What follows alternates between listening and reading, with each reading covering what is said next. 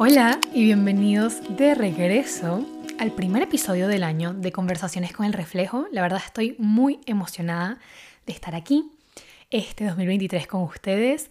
Me encantaría que si están en YouTube o si están en alguna plataforma en la que me puedan dejar comentarios, me cuenten qué tal llevan las vibras este año, cómo la han estado pasando. Yo encantada siempre de leerlos y de hablar un ratito con ustedes. Bueno, les cuento que ya estoy de regreso en Madrid, pasé la Navidad y el Año Nuevo con mi familia en Venezuela, pero bueno, ya toca aquí estar con las responsabilidades. El día de hoy traigo un episodio que desde hace tiempo les vengo como dando pequeños glimpses, pequeñas señales, chispitas por ahí, de que lo quería hacer, pero no me había sentado a escribirlo. Entonces, el día de hoy, quiero que se acomoden un ratito, que se hagan una bebida caliente. Ya saben que esto va para largo, suele ser así. La verdad, disfruto bastante tener este espacio para hablar un rato largo con ustedes. Entonces, se hagan un chocolatito caliente, un tecito, si hace calor donde están, pues que se tomen algo refrescante. Lo importante es que hagan su espacio cómodo. Yo tengo una mantita aquí abajo y vamos a empezar a hablar de este tema del cual me encantaría saber su opinión, que si vieron el título, lo puse así, el título, no porque sea solo para mujeres. Quiero aclarar que como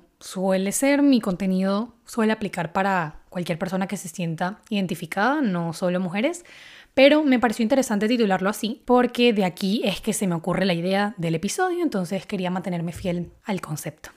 Les cuento que se llama así, la princesa se salva a sí misma, porque desde hace un tiempo yo vengo pensando en que crecí, como muchos de nosotros, crecí viendo películas de Disney, de princesas, en donde la princesa se comía una manzana y de repente, pa, la rescataba un príncipe. La princesa se pinchaba el dedo y caía en un sueño profundo y tacata la rescataba un príncipe. Y así, con un montón de cosas. Y estas cosas me dejaron pensando un poco en la idea de que crecimos, o al menos yo crecí, con esta mentalidad de que es precioso esperar a que alguien venga a salvarte. No me malinterpreten, me encanta La Bella Durmiente, a veces soy fan, a veces no tanto de Blancanieves, etcétera, pero sí me gustan, sí las disfruto, me encantan sus canciones, no es para tirarle hate ni nada por el estilo a estas películas, sino porque de verdad me dejó pensando desde hace un tiempo. Pienso que sanar, que el concepto de sanar, de ir curando las heridas, de ir haciendo ese trabajo interno, es un poquito como salvarse a uno mismo. Entonces por eso lo titulé así, La princesa se salva a sí misma. Creo que es un paso esencial, trabajar en este proceso de sanar para poder salvarte a ti misma y vivir la vida que de verdad mereces vivir o a ti mismo. Como digo, esto es para quien se identifique, no solo para las mujeres. Sí quería antes que nada, empezar deseándoles un feliz año. No lo había hecho por aquí en el podcast. Les quiero desear un feliz año. Les quiero mandar mis mejores vibras, mis mejores intenciones para que este año sea lo que ustedes necesiten que sea. Y como siempre, impulsarlos a que sigan esa parte de ustedes que sabe que tiene un propósito, que sabe que tiene un sueño y que no le ignoren tanto. Escuchar un poquito más el corazón. Ya que anoté, porque saben que me gusta leer a veces lo que anoto, ya que anoté que salvarme a mí misma ha sido sanar, ha sido un sinónimo de sanar. De a veces agarrarme bien fuerte y aún si me dolían los brazos y estaba llorando mucho, sacarme yo misma de esa oscuridad porque sé que desde el fondo solo se puede ir para arriba, pero eso está en uno. No quiere decir que yo no crea en que los demás te pueden ayudar. No quiere decir que yo no crea que a veces uno necesita apoyarse en otras personas y que está mal pedir ayuda, no, nada que ver. Ustedes saben, si han escuchado otros episodios míos, que yo estoy a favor de pedir ayuda, que me parece un acto de amor propio enorme. Pero lo que sí quería decir aquí es que Breaking News, rompamos las noticias, nadie va a venir a salvarte. A diferencia de todo lo que nos hacían creer de chiquitas. Porque nadie en realidad te puede venir a ayudar si tú no quieres, en primer lugar, cambiar algo y aceptar esa ayuda reconocer de por sí que tú necesitas la ayuda de alguien, que necesitas apoyarte de alguien más. Eso ya es dar un paso, eso ya es como tomar la primera, el primer salto de salvarse uno mismo. Y por eso es que digo, breaking news, no va a venir nadie a salvarte, no va a venir nadie a salvarte, porque el primer paso siempre va a tener que ser que tú escojas que las cosas, al menos por hoy, sean diferentes. Y ya vemos si mañana también. A veces uno dice, no, es que por más de que yo ayudo a esta persona y le doy consejos, esta persona no cambia.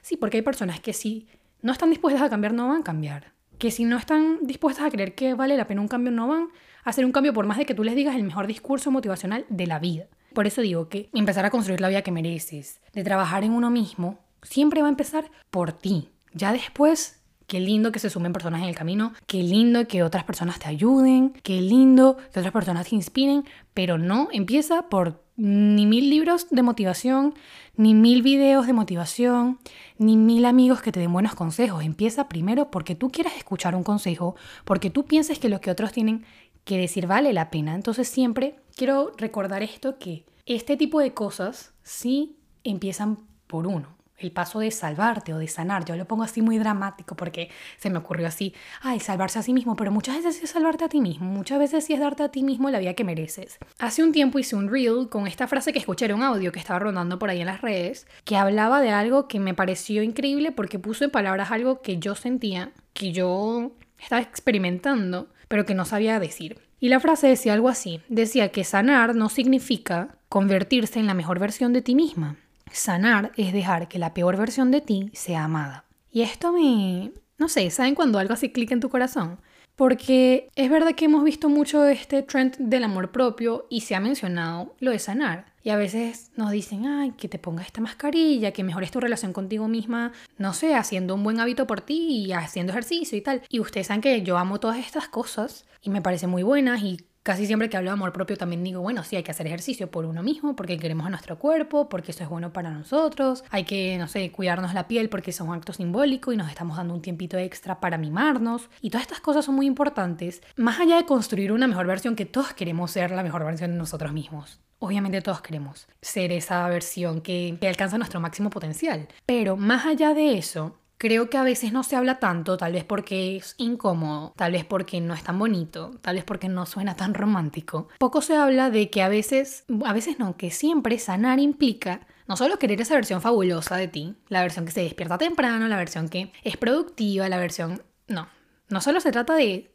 de querer eso, porque querer a alguien así a veces es más fácil. Es más fácil querer algo así. No quiere decir que, ajá, que no tenga sus complicaciones, obvio las tiene. Pero sanar es cerrar los ojos, mirar hacia adentro y esa versión de ti de la que a veces no estás orgullosa, esa versión de ti que a veces no tiene una buena relación con los demás, que no sabe poner límites, es amar esa versión de ti, abrazarle y decirle, sabes que yo te reconozco, yo te miro y sé que eres parte de mí y no me quiero deshacer de ti, te quiero asumir, te quiero abrazar y quiero sanarla. Que capaz en ese momento yo no tenía las herramientas para tomar mejores decisiones, que capaz en ese momento yo no reconocía el amor que merecía y por eso me dejaba tratar así. Pero esa versión de ti también merece que tú la ames y yo me imagino literalmente abrazando como una sombra o una parte de ti que se ve como un poquito más así, más opaca, con menos luz. Yo me imagino abrazar esa versión de uno y decir, ¿sabes que esto es sanar? No te quiero empujar para abajo.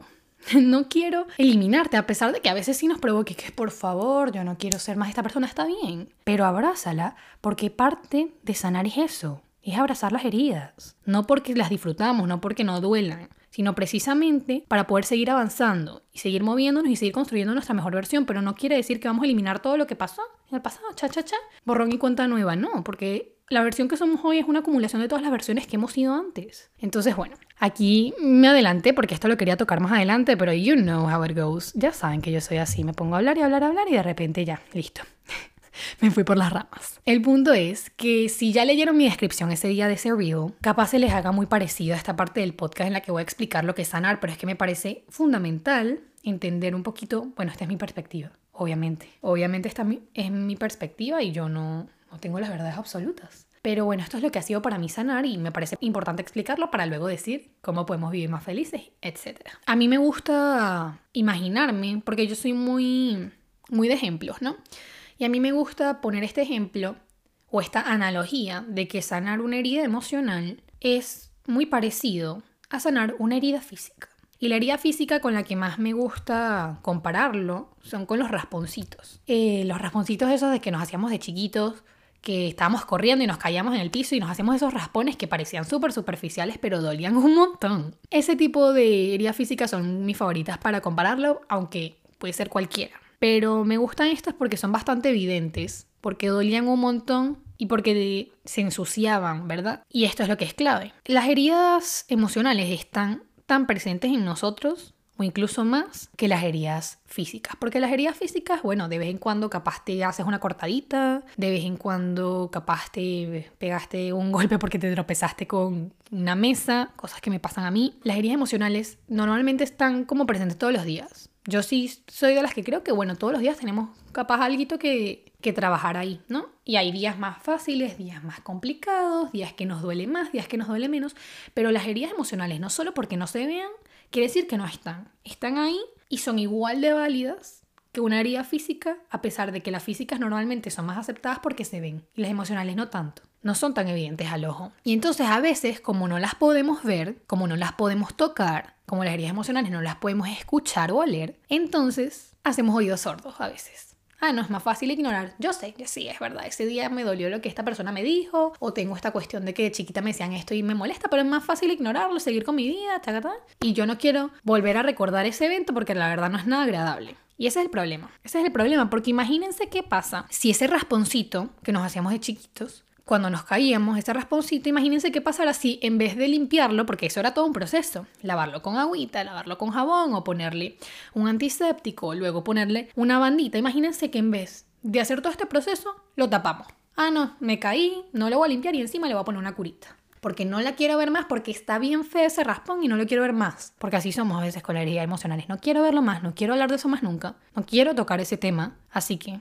Miro para el otro lado y listo, y me hago la loca. Imagínense que me raspé la rodilla. Le pongo la, la curita, la bandita, dependiendo de cómo le digan en su país. Y listo, ya no la quiero ver más de pana, me parece que está muy fea, me parece que, que la sangre se ve fea, que el sucio se ve feo, entonces mejor le pongo una curita y listo, ya. Lo cubrí todo. No lo limpié, no hice nada, solo la curita encima. ¿Qué va a pasar ahí? Un poco de sucios, un poco de gérmenes, de repente algo que era muy chiquito, que se podía limpiar y listo, limpiar, sacarle los sucios, que iba a doler, porque duele horrible cuando limpias una herida. Sí, iba a doler en el momento, pero después en lo que la limpiases, iba a sanar. Y a la larga no te iba a doler. Ah, no, pero yo no la limpié porque me parecía que estaba fea, porque no la quería ver. Entonces no la limpié, no la vi, no le saqué los sucios, la ignoré. Y entonces a la semana tienes una infección. A la semana eso está infectadísimo y algo chiquito se empieza a volver algo grande pero tú no lo quieres ver todavía y no lo quieres ver todavía hasta que después pasa un mes, no sé de verdad mucho de estas heridas, pero sé que eso no se va a poner bonito, porque está tapado, porque aparte tú no le estás dejando respirar porque la tapaste, le pusiste la curita encima sin limpiarlo. Imagínense así, somos con las heridas emocionales muchas veces, ah, no, es que yo no quiero ver esto, no quiero hablar de este tema, no quiero eh, reconocer que esto que esta persona me dijo me dolió, Prefiero taparlo, poner una curita, no hablar nunca de esto, no llorar por esto, no hacer nada al respecto y lo quiero guardar y lo quiero enterrar en el fondo porque no quiero hablar de esto más nunca. Y con nuestra mente, con nuestro corazón, con nuestras emociones, el más nunca es, complicado. Es complicado porque después sale, tarde o temprano sale, algún día sale. Sale capaz infectadísimo, sale explosivo, de repente se llenó de cosas horrorosas esa herida y duele el triple lo que dolió el día que te lo hicieron porque lo guardaste, se infectó, se acumularon un montón de cosas, porque en ese día o en esa semana el daño que esa persona te hizo, tú no lo quisiste llorar, o tú no lo quisiste gritar, o tú no lo quisiste drenar, no lo querías reconocer, no lo querías ver, no querías ver para ese lado y lo tapaste. Y este no es un regaño, no es un regaño porque creo que en, en cierta medida todos lo hemos hecho. Pensamos que si no la vemos no nos duele, pero es mentira, porque somos seres humanos y obviamente hasta que eso no sane no deja de doler. Entonces, yo anoté por aquí que sanar es hacer frente a cada una de las heridas. Es abrazar el dolor, que no se siente cómodo. Pero así como el rasponcito, llorarlo. Llorarlo, escribirlo, quemar el papel, gritarlo en una almohada. Mi hermano me enseñó a hacer esto y la verdad a mí me encanta.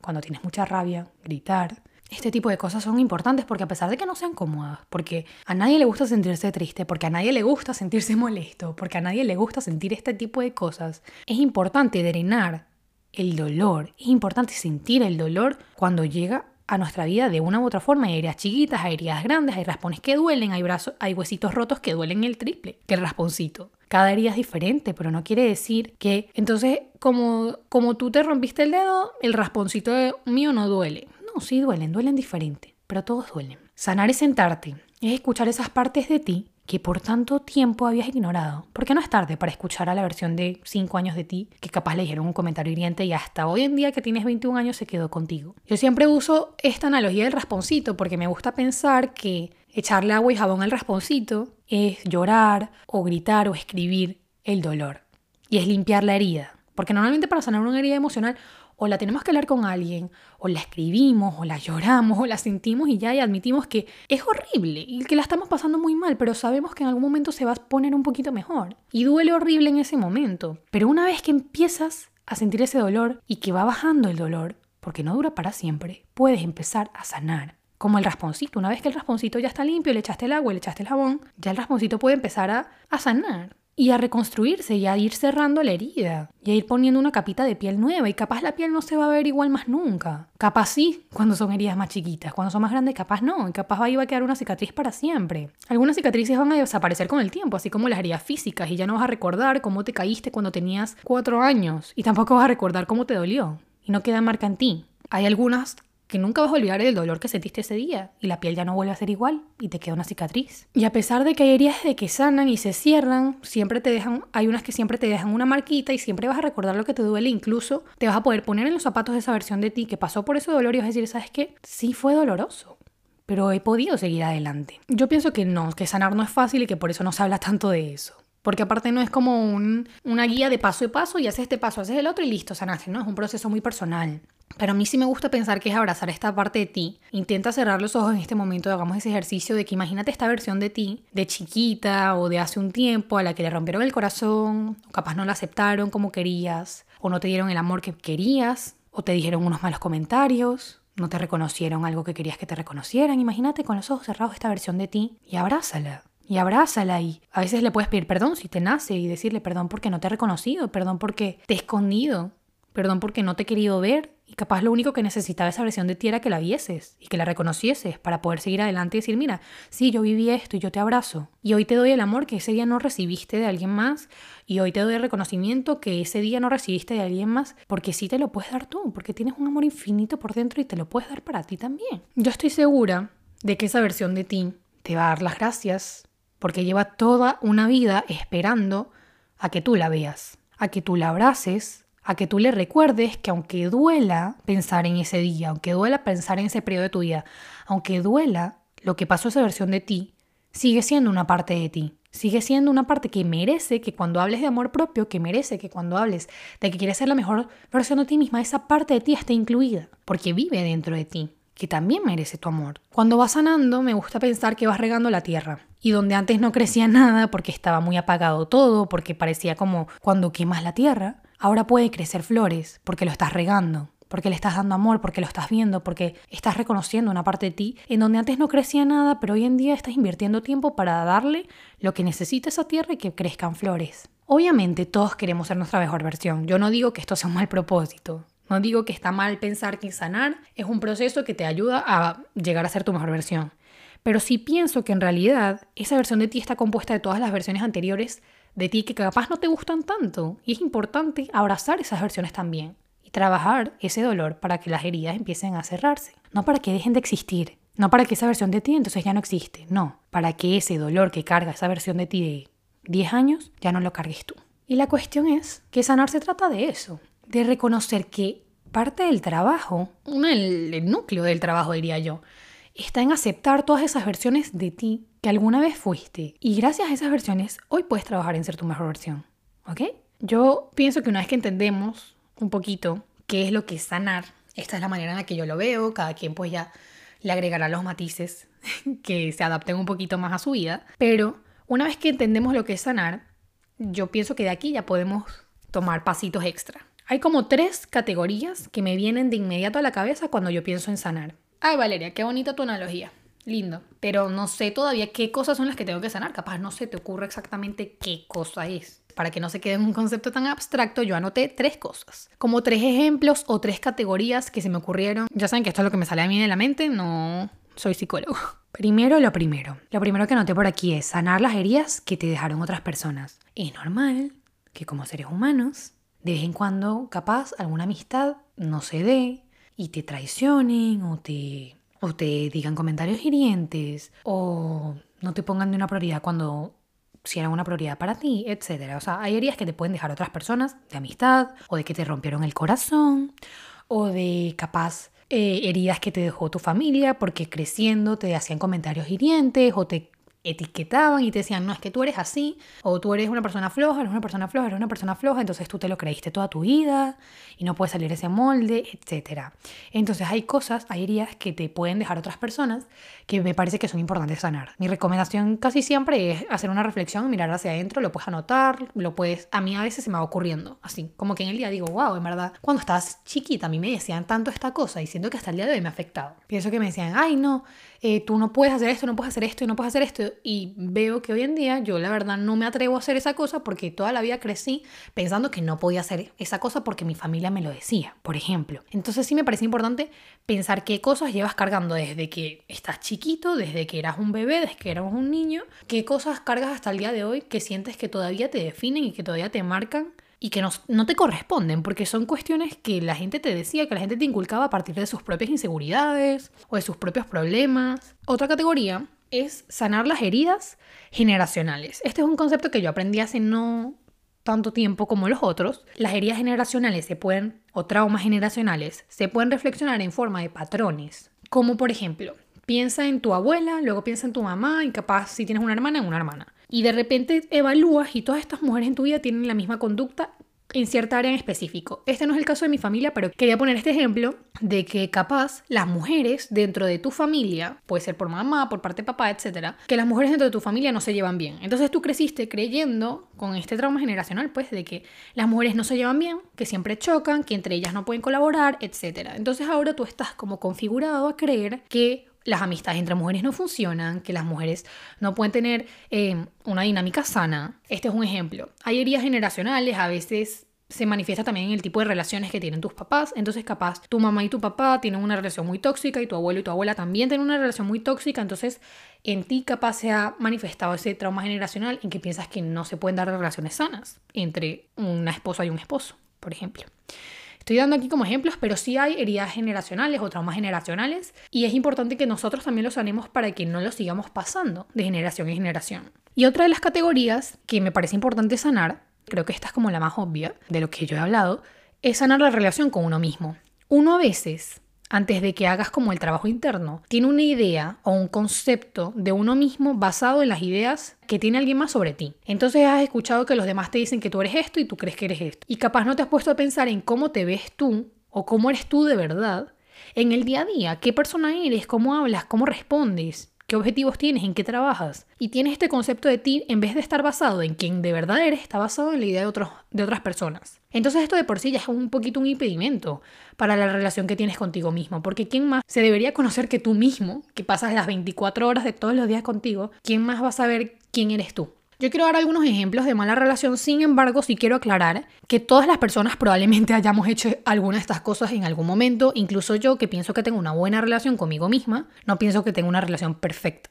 Pienso que a veces hago estas cosas y lo importante es poner estas conductas en una balanza y saber que hacemos más cosas que muestran una buena relación con nosotros mismos y pesa más eso que las cosas que hacemos en una relación no tan buena con nosotros mismos, pero no quiero satanizar. Obviamente hay hay de, todo y a veces caemos en estas conductas, caemos en patrones anteriores, etc. Entonces quiero dar estos ejemplos para que no se sientan mal si los hacen porque están basados en cosas que yo he hecho y que hasta el día de hoy a veces hago y yo no considero que por esto, por hacerlo una vez o por hacerlo de vez en cuando, tengo una mala relación conmigo mismo, a pesar de que a veces sí digo, bueno, Valeria, trabaja esto. Pero bueno, ajá. Paréntesis. Eh, un ejemplo de, de mala relación es que siempre que te veas al espejo, empezar a despedazarte y decir, es que se ve horrible esto, se ve horrible esto, se ve horrible esto, se ve horrible esto y que no puedas ver nada bueno. Ese es un ejemplo de no tener una muy buena relación con uno mismo. Otro ejemplo es que cuando cometas un error te trates terrible. Que qué tonta, que, que no sé qué, que no sé cuánto y todos los insultos que se te ocurran en la vida porque no,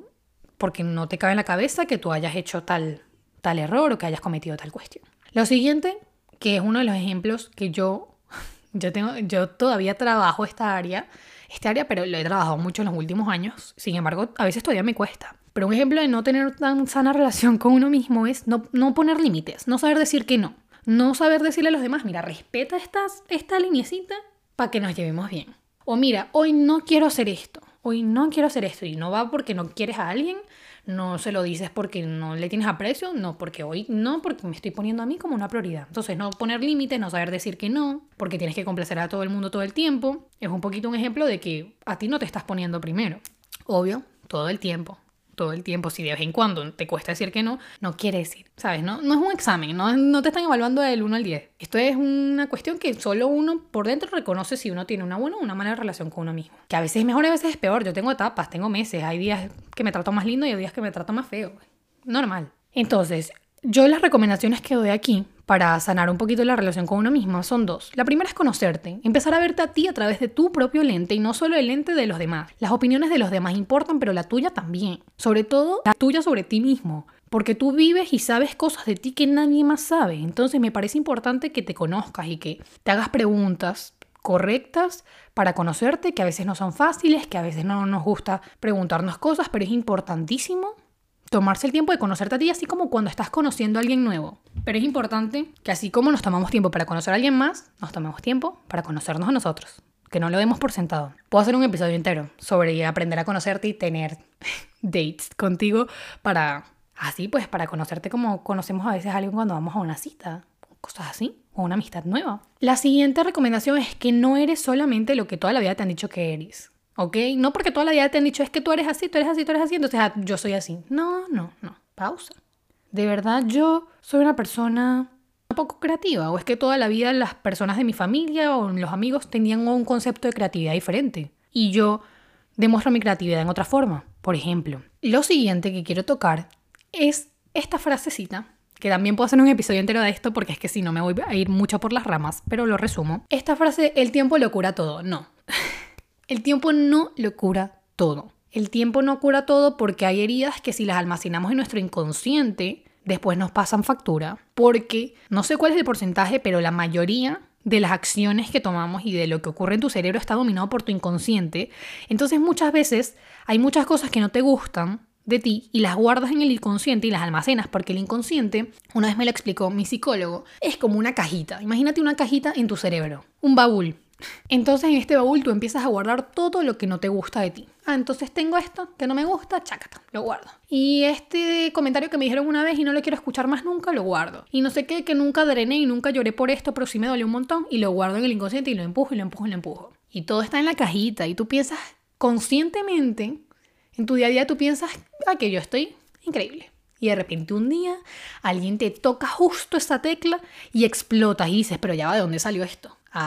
Del inconsciente, de la cajita, y tú estás actuando basado en un montón de cosas ahí que capaz no sabes ni que habías guardado, que ya se te olvidó que guardaste, porque no eres consciente de eso, está en tu inconsciente. Entonces, el tiempo no lo cura todo. Es verdad que a veces con el tiempo tienes días, semanas, meses para trabajar algo, pero necesitas poner de tu parte y hay cosas que es verdad que con el tiempo puedes trabajar para que te duelan menos, pero no es como que así de la nada, listo ya esta persona, por ejemplo, me te pusieron los cuernos, te fueron infiel. De repente tú dices, no, no, yo no quiero hablar de esto más nunca, taca, tal, el tiempo lo cura todo y a los dos años tienes una relación y dices, ay, ya va, pero ¿por qué me está costando confiar? ¿Y por qué me está costando creer que esta persona sí me quiere? ¿Por qué esto? ¿Y por qué lo otro? Mi amor, usted guardó un montón de cosas en el inconsciente porque no las quiso trabajar. Entonces, como no las quisiste trabajar, ahí están. Y salen, sí salen, porque el cerebro es muy poderoso y a veces lo que no trabajamos y lo que no queremos asumir está ahí guardado. Y no quiere decir que con sanar nunca vas a tener nada, obviamente eso siempre va a tener cosas, no es que va a estar vacío el baúl. El tiempo no lo cura todo, yo no estoy de acuerdo con esto, pienso que a veces ayuda, es un elemento que nos puede ayudar acompañado de otras cosas, obvio, todo depende de la situación, hay heridas más grandes que otras. Lo siguiente de lo que quiero hablar, que como les digo, cada uno de estos titulitos que yo tengo puestos puedo hacer un episodio completo si les interesa más. Pero ahorita los voy a tocar más por encima, porque si no, valeré hablando dos horas. Es el arte de perdonar. A mí me parece interesante el concepto de perdonar. Yo quiero hablar del hecho de que perdonar, por más de que parezca que tú estás siendo una persona muy bondadosa y la Madre Teresa de Calcuta con los demás y nada, ya, listo, si yo perdono a alguien más, soy santa, porque si esa persona me hizo daño y yo lo estoy perdonando y no le estoy guardando rencor, yo estoy dándole a esa persona una bendición enorme gracias a perdonarlos. Y lo interesante es que yo he aprendido que perdonar no se trata de la otra persona, perdonar se trata de ti. Perdonar se trata de que tú ya no vas a cargar con ese peso porque ese peso no te corresponde. Perdonar a alguien por lo que te hizo no quiere decir que lo que hizo esa persona está bien. Si alguien, por ejemplo, vuelvo a poner el ejemplo de la infidelidad, gracias a Dios no me ha pasado, pero bueno, si alguien te fue infiel, si tú perdonas a esa persona, yo quiero aclarar aquí, porque se dice mucho que perdonar es sinónimo de dar un segundo chance. No, no quiere decir que tú tengas que estar con esa persona otra vez. Si esa persona te fue infiel, lo puedes dejar ir, obviamente, yo te aplaudo y te digo, mira, sal de ahí, por favor. Pero perdonar no quiere decir que vas a decirle a esa persona, mira, yo te perdono. No es que no se lo tienes ni que comunicar. Para perdonar no necesitas dos días de comunicación. Perdonar va adentro. Perdonar va en el hecho de decir, sabes que yo no quiero cargar más con este rencor. Yo no quiero cargar más con esta rabia. Yo no quiero seguir pensando todos los días en que ojalá le pase algo mal y ojalá le sean infieles también y ojalá esto y ojalá lo otro. No, no quiero que mi energía se siga consumiendo a esa persona porque yo merezco pensar en otras cosas. Y yo merezco pensar en algo más lindo, en algo que no, que no me tome tanto peso. Y no quiere decir olvidar. Ah, no es que esta persona esto. No, es asumir y decir, sí, me dolió. Sí, me dolió y me sentí mal y trabajarlo y llorarlo y todo. Pero ya después de que haces todo este proceso que es el duelo, perdonar es como una especie de dejar ir. Como les digo, no es sinónimo de dar una segunda oportunidad. Yo perdono a amistades pasadas que me hicieron mucho daño que no las quiero de regreso en mi vida, que de verdad se pueden quedar aparte, en dos caminos separados, pero las perdono porque no quiero seguir pensando en, esa rabia, ese rencor que a veces uno tiene. Porque una analogía, o no sé si esto es analogía, un ejemplo, una metáfora con el rencor, es que el rencor es como tener una botellita de veneno, ¿no? Y esperar que tú tomándote esta botella, que es el rencor, esta botella de veneno, que tú tomándotela le hagas daño a alguien más, ¿ok? El rencor es esto, es como, esta persona me da demasiada rabia. Y entonces me voy a tomar yo esta botella de veneno esperando que este veneno le haga daño a la otra persona. No, te vas a hacer daño solo a ti. Y yo no, no estoy diciendo que sea fácil. O sea, hay procesos de perdonar que tardan un montón de años. Para perdonar a alguien no necesitas que te pidan perdón. Ojo, como dije, es interno. Yo he perdonado a un montón de gente que capaz no tiene ni idea de que me hicieron daño. Que capaz no tienen idea de que me hicieron daño o capaz sí tienen idea, pero no tienen el coraje de pedirme perdón y yo igual los perdono porque de verdad no me quiero quedar enganchada con eso toda mi vida. Y es mucho más fácil dicho que hecho, pero sí se puede. Y esto a mí me parece una parte esencial de sanar. Entender que capaz los comentarios que te hacía tu familia cuando estabas chiquito, que te hicieron mucho daño, que por eso tienes traumas, etc. Entender que te los hicieron no por ti, por ellos. Lo hicieron por ellos. Porque ellos tienen sus problemas. Porque para hacer ese tipo de comentarios ellos estaban externalizando un problema interno y no tenía nada que ver contigo. Eso es lo que quiero decir. Perdonar no quiere decir que tú estás justificando, que estás validando o estás diciendo, no, sí es verdad, lo que hicieron los demás estuvo bien. No, perdonar quiere decir, mira, estuvo mal lo que hicieron, pero yo no quiero vivir más con ese peso. Entonces, como les digo, puedo hacer un episodio de esto porque es muy profundo y es muy amplio, pero sí me parece que perdonar es un arte, es algo que implica un montón de amor propio, de decir, mira, ya de verdad yo no quiero cargar con este peso. Implica trabajo, muchas veces implica tiempo, y me parece que es un paso esencial para sanar. No me quiero encadenar. lo dice después de grabar 40 minutos de podcast. Entonces esto lo voy a resumir muy chiquito, pero si quiero tocar el papel de víctima. Para sanar es necesario reconocer si estamos viviendo en el papel de víctima. Y les voy a poner ejemplos, ¿no? De papel de víctima por si así no están muy familiarizados con este concepto. El papel de víctima se ve un poquito así. No, es que todo me pasa a mí. Pobre yo, que todas las personas me quieren hacer daño. Pobre yo, que a mí nadie nunca me quiere. Pobre yo, que a mí siempre me pasan estas cosas. Pobre, pobre yo, tú, tú, tú, tú, tú, tú, tú etcétera, ¿no? Eh, yo, yo viví un tiempo este papel de víctima. De, ay, pobre yo, pobre yo. No quiere decir que no le tenga empatía, obviamente. Aquí no estamos hablando de víctimas víctimas de un crimen o víctimas... No, no, no. Estoy hablando del papel de víctima, de contarte a ti la historia de que tú eres la víctima de la vida. O sea, que en la vida tú eres la víctima porque todo a ti te pasa. La gente te trata y te hacen, pero tú nunca haces. Tú nunca haces y tú nunca... Todo viene de los demás. Los demás siempre te hacen, los demás siempre tal. La vida siempre te... Whatever, ¿no? A veces este papel de víctima es aprendido. Muchas veces suele ser aprendido. Lo viste en tus papás, lo viste en tus hermanos mayores, lo viste en tus abuelos o en tíos o figuras que tenías alrededor creciendo. Pero si tú piensas en la vida que todo te pasa a ti, que todo te lo hacen los demás, que todo es la vida que te trata de tal forma, pones siempre la responsabilidad en las manos de otras personas, en manos de los demás. Entonces tú empiezas a pensar, empiezas a creer que entonces tú no puedes hacer nada para cambiar tu propia vida que tú nunca puedes tomar las riendas porque a ti todo te. El punto es que cuando tú haces esto, dejas ir totalmente del hecho de que tú sí tienes la capacidad de tomar pasos para cambiar tu vida, de que tú sí tienes ese poder dentro de ti. Que, ajá, que no puedes controlar toda la vida, obvio no. Hay ciertas cosas que uno sí puede controlar. Y cuando vives en el papel de víctima, piensas que no, que todos te hacen, que todo te pase, que tú nunca nada. Te vuelves la víctima, ¿no? Cuando algo pasa en la vida, porque es verdad que no todo lo haces tú, y hay cosas que sí te pasan. Cuando algo sucede así, no, no quiero decir aquí en ningún momento que es tu culpa, ah, ¿no? Entonces, alguien te trató mal, que ahí sí te trataron mal, alguien te trató mal y es tu culpa. Alguien, no, no, no, no quiero decir esto. No quiero decir que todo en la vida va a ser tu culpa, pero sí es tu responsabilidad hacer algo al respecto. Que alguien te hizo daño es tu responsabilidad sanar. Que creciste con este trauma es tu responsabilidad sanar ese trauma, lamentablemente. ¿Era justo? No, no es justo. No es justo que te hayan hecho eso. Claro que no es justo. Pero es tu vida y vas a tener que tú hacer algo al respecto porque si vas a venir a esperar a que otras personas o que las mismas personas que te causaron ese trauma vengan a arreglártelo, te puedes quedar toda la vida esperando y no va a pasar. Que hay personas que después llegan y piden perdón e intentan reparar sus errores, sí. Hay personas que no, que jamás lo van a hacer. Y entonces queda en ti sanar eso. Y es tu responsabilidad sanar eso sí es tu responsabilidad hacer algo al respecto, por más de que muchas de las cosas que te duelen no sean tu culpa. Que es válido, es válido que muchas de las cosas que te hayan dicho no sean tu culpa. Que muchas de las cosas que te hayan hecho o de la manera que te hayan tratado no sea tu culpa. Muchas de las ideas que tienes sobre ti mismo tampoco sean tu culpa, pero sí es tu responsabilidad sanarlo. Y por eso es importante salir del papel de víctima para tomar las riendas y decir, ¿sabes qué? No es justo. No, no es mi culpa, no fue mi culpa. Pero me toca sanarlo a mí porque yo me merezco vivir una vida feliz que no sea tan pesada. Entonces, hay una frase que me gusta mucho de una serie que llevo, no sé en cuánto tiempo la he visto, la he visto muy rápido y la verdad es que me encanta y es vieja. Yo ya no sé qué es viejo, qué no es viejo, pero la serie es como de 2002, 2003, se llama One Tree Hill. Y hace un tiempo vi un episodio que decía una frase que me encantó. Se las voy a traducir porque la serie es en inglés. Pero la frase decía algo así. ¿No te gusta la persona en la que te has convertido? Entonces haz algo al respecto, porque nadie va a venir a hacerlo por ti. Me parece importantísimo que veamos la vida así. Ah, sí, bueno, sí. Puede ser que hoy en día soy esta persona y no sea totalmente tu culpa. Pero si no te gusta, tú eres el único que tiene el poder de hacer algo al respecto. De pararte y cambiarlo. Qué fácil dicho y no es tan fácil hecho, Valeria. Ah, ok, sí, es verdad. Puede que no sea tan fácil. Pero tú puedes hacer cosas difíciles. sí puedes. Entonces te vas a parar vas a empezar a construir paso a paso, si sean pasos de hormiguita, la vida que mereces. Period.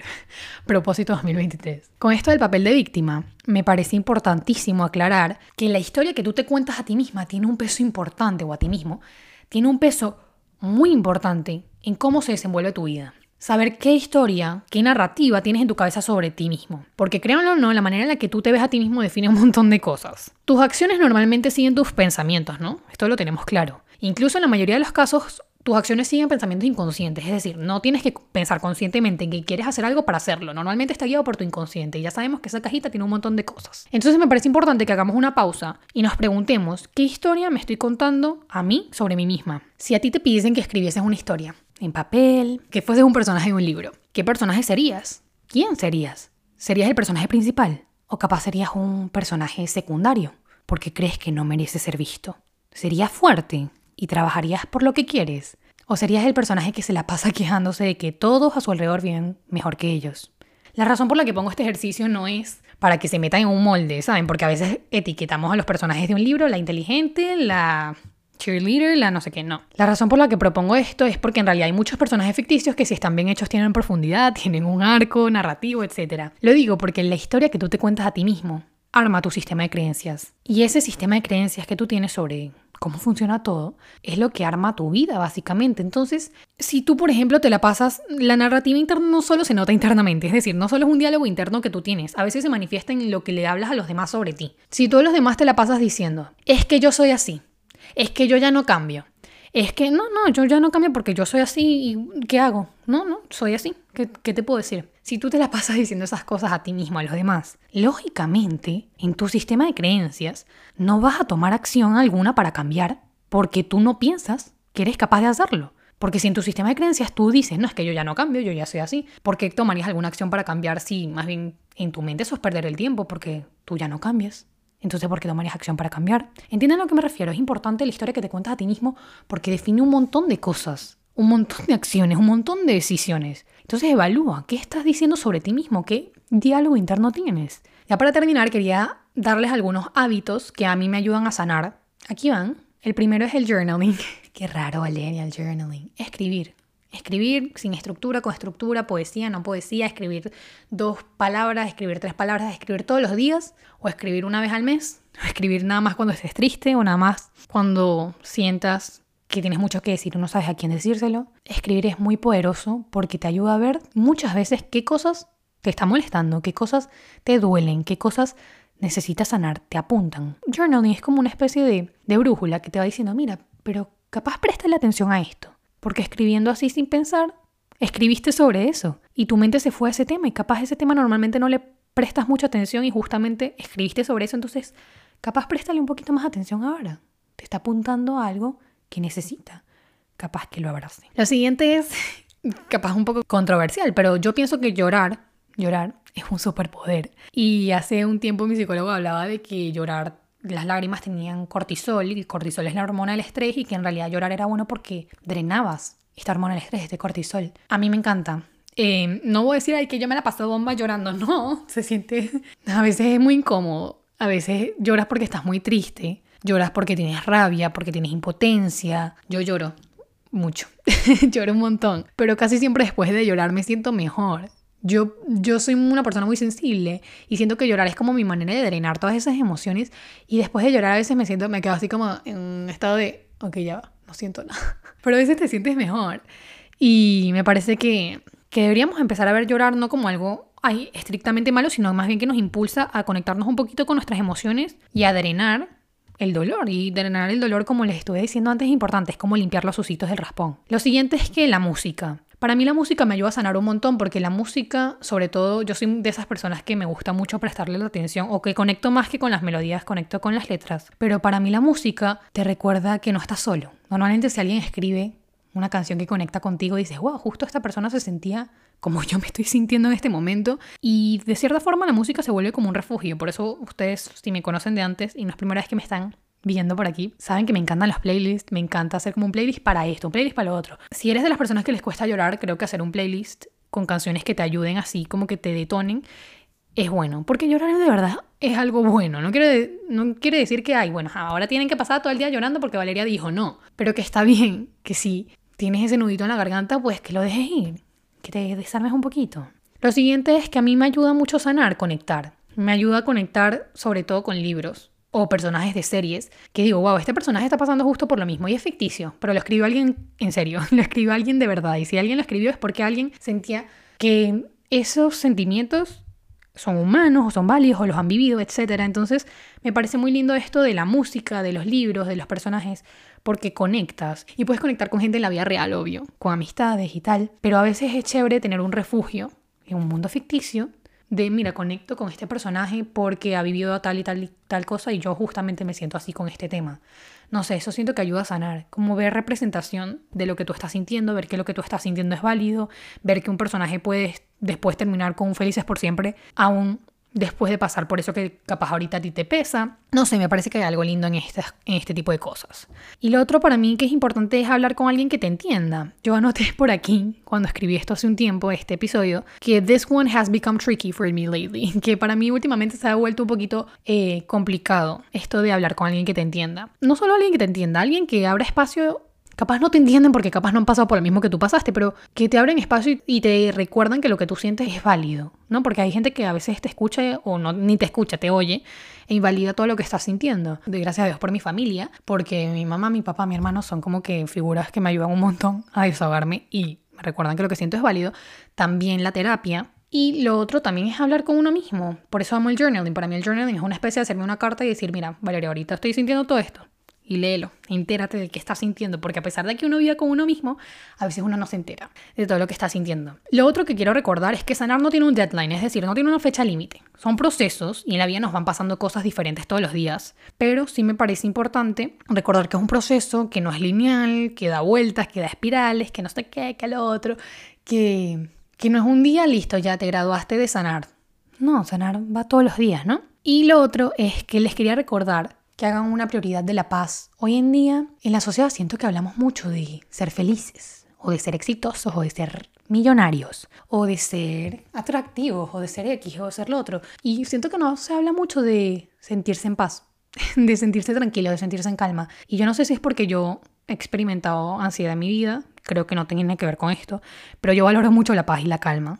Cuando yo me siento en paz y me siento tranquila con las decisiones que he tomado, me siento tranquila con la persona que soy, me siento tranquila porque sé que a pesar de que no todo en la vida es perfecto, siento que tengo un camino que seguir y que mañana las cosas pueden ser mágicas, incluso hoy ya las son. Para mí eso me da paz y me da calma y yo valoro mucho esto y a veces en vez de perseguir tanto ser productiva, hacer esto, hacer lo otro, trato de devolverme, mira Valeria, vente al centro, ve al centro, anclate en la tierra y recuerda que Lo más importante aquí es sentir paz y sentir calma y a partir de eso las demás cosas se alinean un poco. Les recuerdo que por eso para mí sanar es tan importante, porque sanar te ayuda a estar en paz con lo que has vivido, que a pesar de que sí, te hicieron daño, sí, viviste esto, sí, te trataba feo antes, puedes vivir en paz contigo misma porque sabes que hoy en día tienes herramientas que capaz en el pasado no tenías, porque sabes que hoy eres otra persona que puede abrazar las heridas del pasado, porque tú te mereces sanar, porque tú te mereces estar en paz contigo mismo y porque salvarte, sacarte de ese hueco oscuro, o de ese sueño profundo, o de ese hechizo que te había puesto una bruja malvada.